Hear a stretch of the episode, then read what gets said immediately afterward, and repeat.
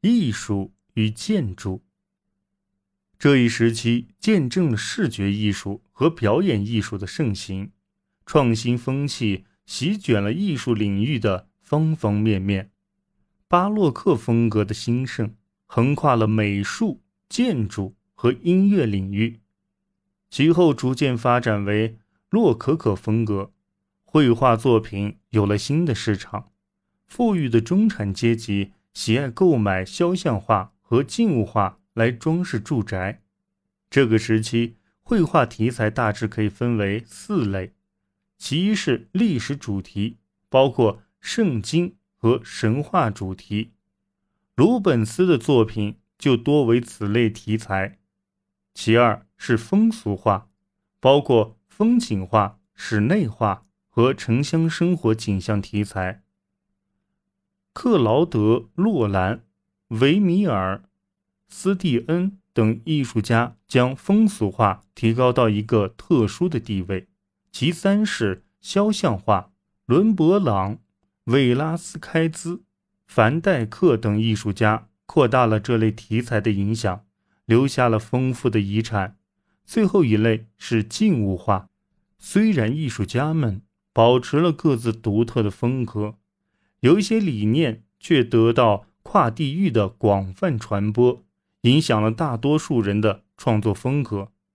卡拉瓦乔的创新画法在欧洲迅速流行，就是这样一个例子。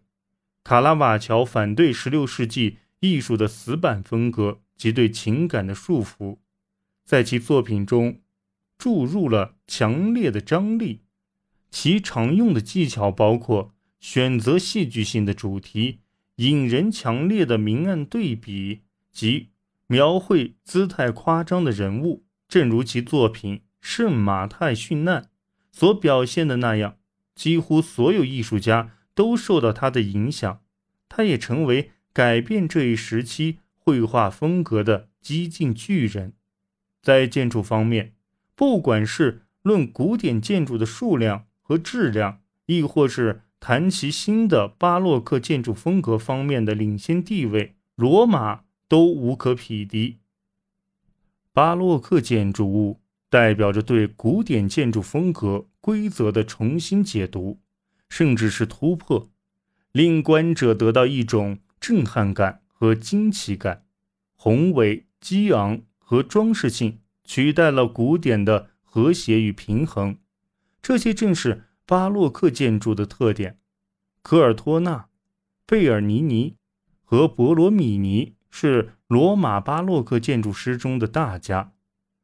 博罗米尼设计的四喷泉圣卡罗教堂有波状起伏的墙和不同寻常的内部视角，巴洛克风格由此可见一斑。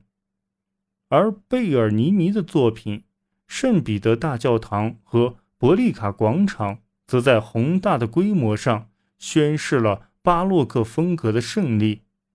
巴洛克建筑遍布欧洲，英格兰也不例外。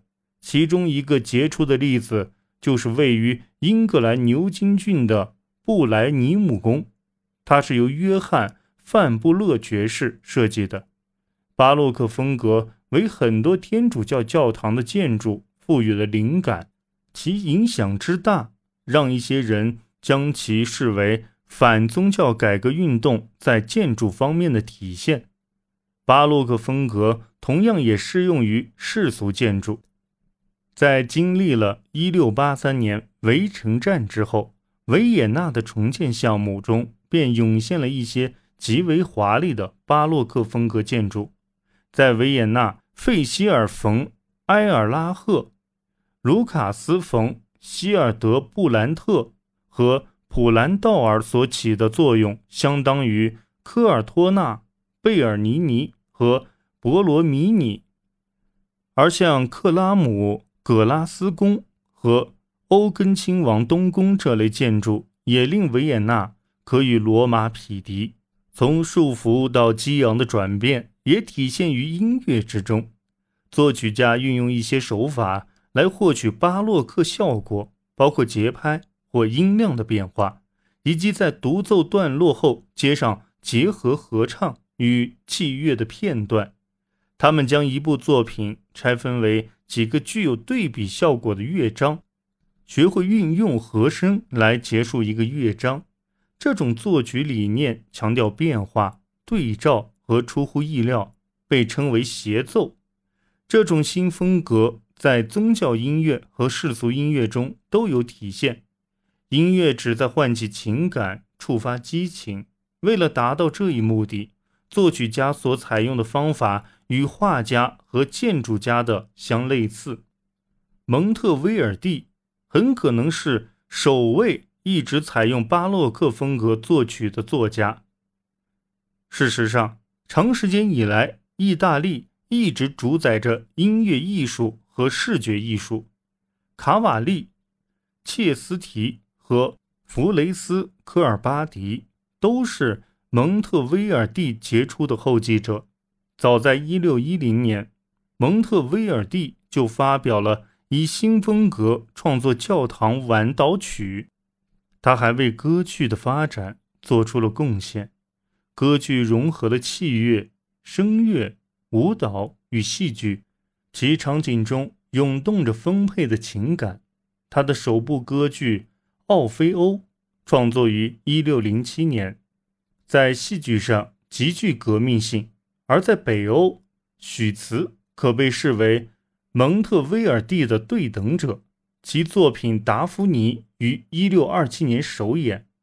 在键盘音乐方面，布克斯特胡德与弗雷斯科巴尔迪势均力敌。渐渐的，当时所有大型音乐活动中心都对新风格和形式的发展贡献了一己之力。如伦敦和巴黎，分别有作曲家普塞尔和吕利创作杰出的作品。这些中心还为音乐活动的举办提供了新渠道。一六三七年，一座歌剧院在威尼斯拔地而起，其他城市纷纷效仿。一六七八年，德国的第一家剧院就在汉堡落成。